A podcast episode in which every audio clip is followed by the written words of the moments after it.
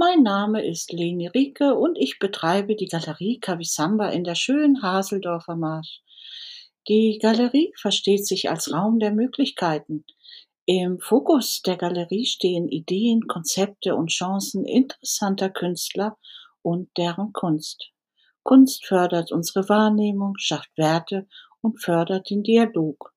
In diesem Podcast treffe ich mich mit KünstlerInnen unterschiedlichster Couleur zum gemeinsamen Dialog. Heike Fajen lebt und arbeitet in Pinneberg und Hamburg. Sie ist studierte Musikerin und leidenschaftliche Malerin. Ihr besonderes Interesse gilt der Aquarellmalerei mit ihren leuchtenden Farben und Möglichkeiten der Gestaltung. Sie besuchte Kurse unter anderem an der Royal Birmingham Society of Arts und hatte Ausstellungen in England und Deutschland. In den letzten Jahren hat sie sich intensiv mit dem Licht und der Natur in den Elbmarschen beschäftigt und diese in ihren Bildern umgesetzt.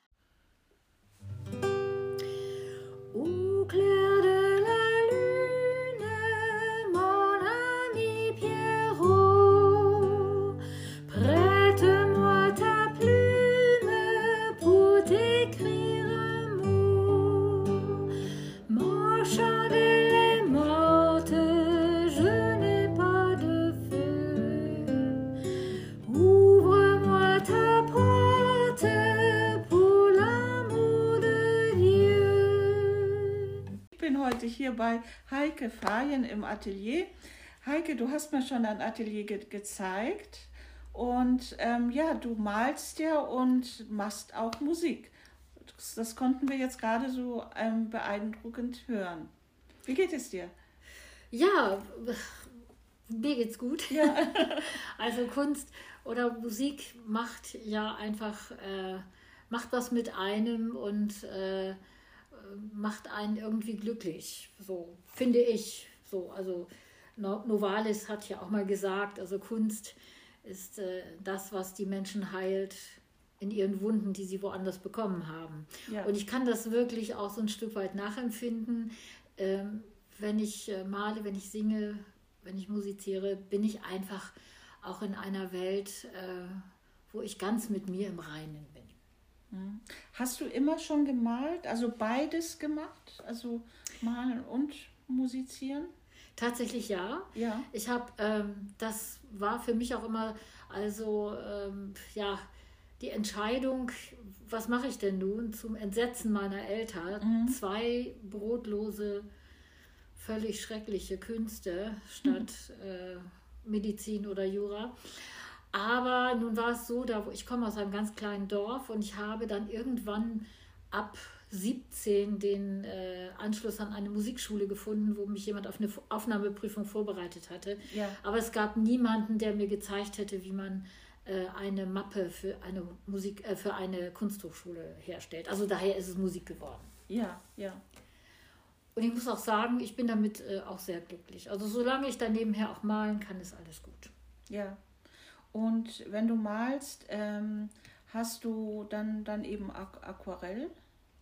Tatsächlich habe ich mich auf Aquarelle festgelegt, ja. weil das so schön unkompliziert ist. Mhm. Man kann, äh, man braucht dazu nicht viel, also meinen Tuschkasten und die äh, äh, Kiste, wo ich meine Stifte dann drin habe, die kann ich überall mit hinnehmen. Die passt in fast jede Handtasche, wenn ich mal so sagen darf, weil ja. ich manchmal nehme ich das auch mit nach draußen. Ja. Ähm, ich kann das hier ähm, am Tisch machen, ich kann im Wohnzimmer sitzen, ich kann da in meinem Atelier sitzen, ich kann aber auch draußen sein.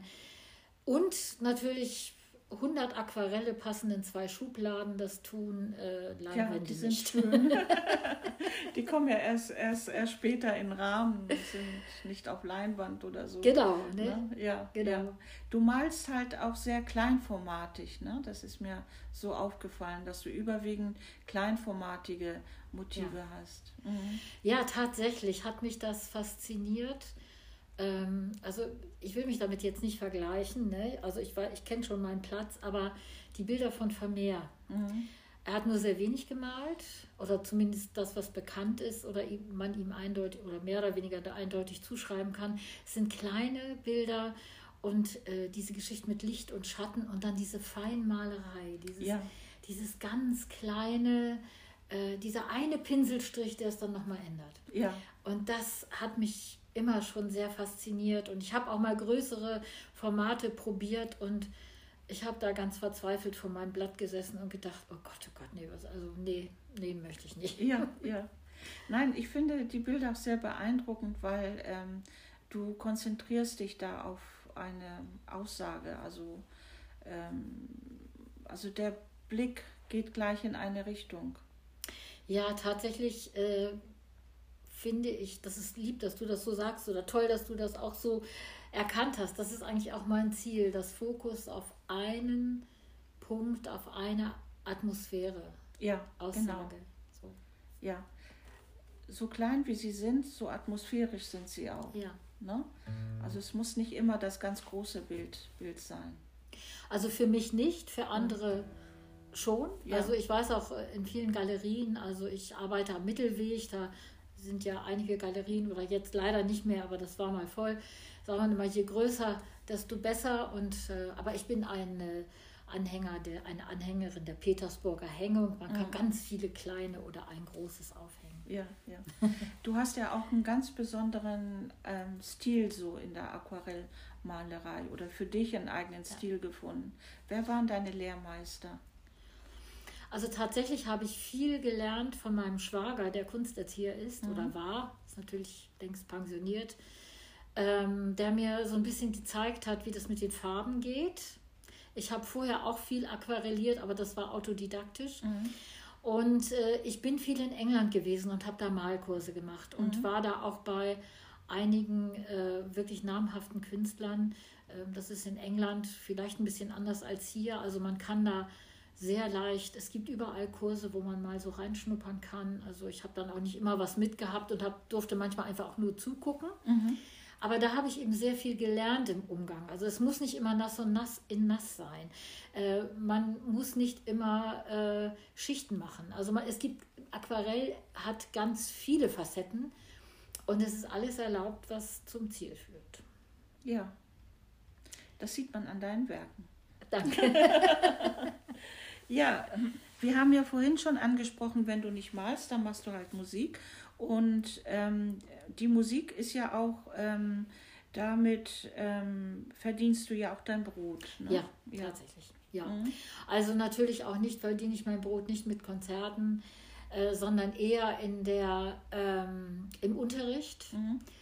Im Unterrichten und ich habe auch da eine Leitungsfunktion mittlerweile.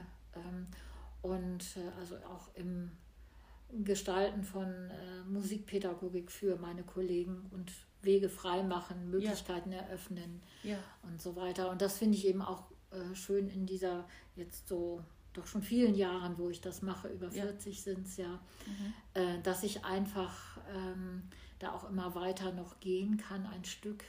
Ja und diese lebendige Begegnung auch mit den Kindern habe, auch genau. mit meinen Schülern, mit meinen Kollegen. Früherziehung machst du auch. Genau, ja. Ne? ja. Mhm. Und äh, ich habe auch immer wieder mal Studenten von der Hochschule da, die sich den Unterricht angucken mhm. und Fragen haben. Und ähm, es geht ja auch als Lehrer immer darum, gar nicht so sehr dieses Feuer, doch es geht sehr darum, das Feuer weiterzugeben und nicht so sehr Fakten und Zahlen, Daten, Fakten, sondern mhm. eben dieses Feuer, dieses Brennen für eine Sache, die Neugier, ja. auf was alles, äh, was alles hinter dieser Tür steckt, die man da aufmacht. Mhm. Ähm, kommen die Kinder zu dir nach Hause oder kommen sie in, in, ins, ins Institut, wo du, wo du bist? Ich arbeite in Hamburg mhm. für die staatliche Jugendmusikschule und die Kinder kommen äh, bei uns immer in den Unterricht. In den Unterricht. Mhm. mhm. Wir haben aber auch Kollegen, die gehen zu den Kindern in die Kitas. Mhm. Äh, und das ist so etwas, was sich so aber schon vor Corona abgezeichnet hat, eigentlich seit es diese Ganztagsschulen gibt und diese Ganztagsschulbetreuung ja. und äh, diese, dieses Anrecht, für Eltern ihre Kinder, wenn sie dann mittlerweile, muss man sagen, einen Platz finden, ab einem Jahr in Kitas unterbringen zu können. Mhm. Ähm, und das machen wir auch äh, mittlerweile in vielen Fällen. Und das hat eben den Vorteil, man erreicht ganz viele Kinder, deren Eltern den Weg in die Musikschule nie finden würden. Also ja. man kann da viel mehr so.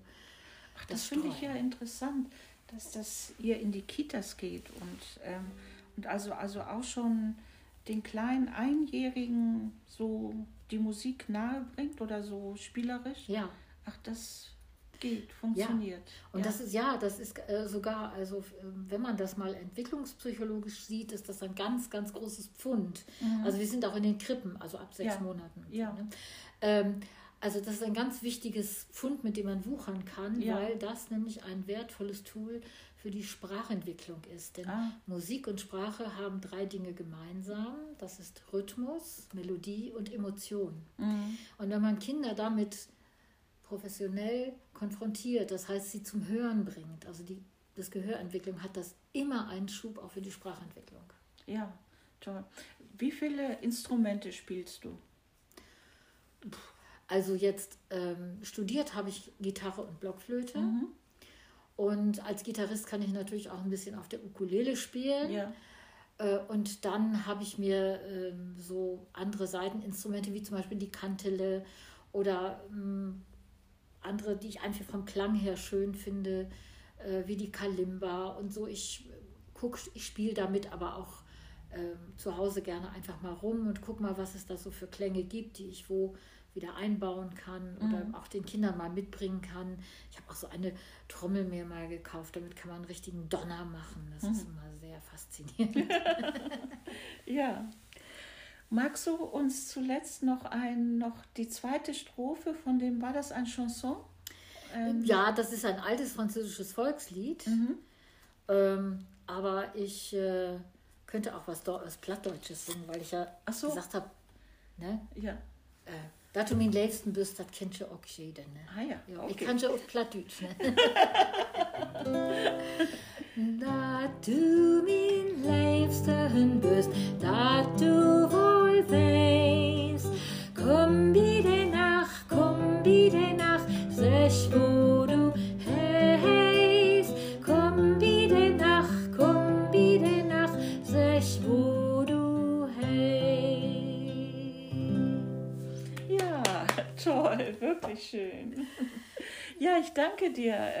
dass du den Nachmittag dir freigenommen hast für diese umfangreichen Aufnahmen. Und ja, ich freue mich auf die, auf die Ausstellung.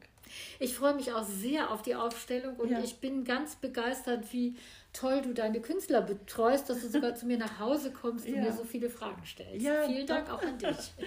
Gut, okay, dann bis bald. Bis bald. Ja, tschüss. Tschüss.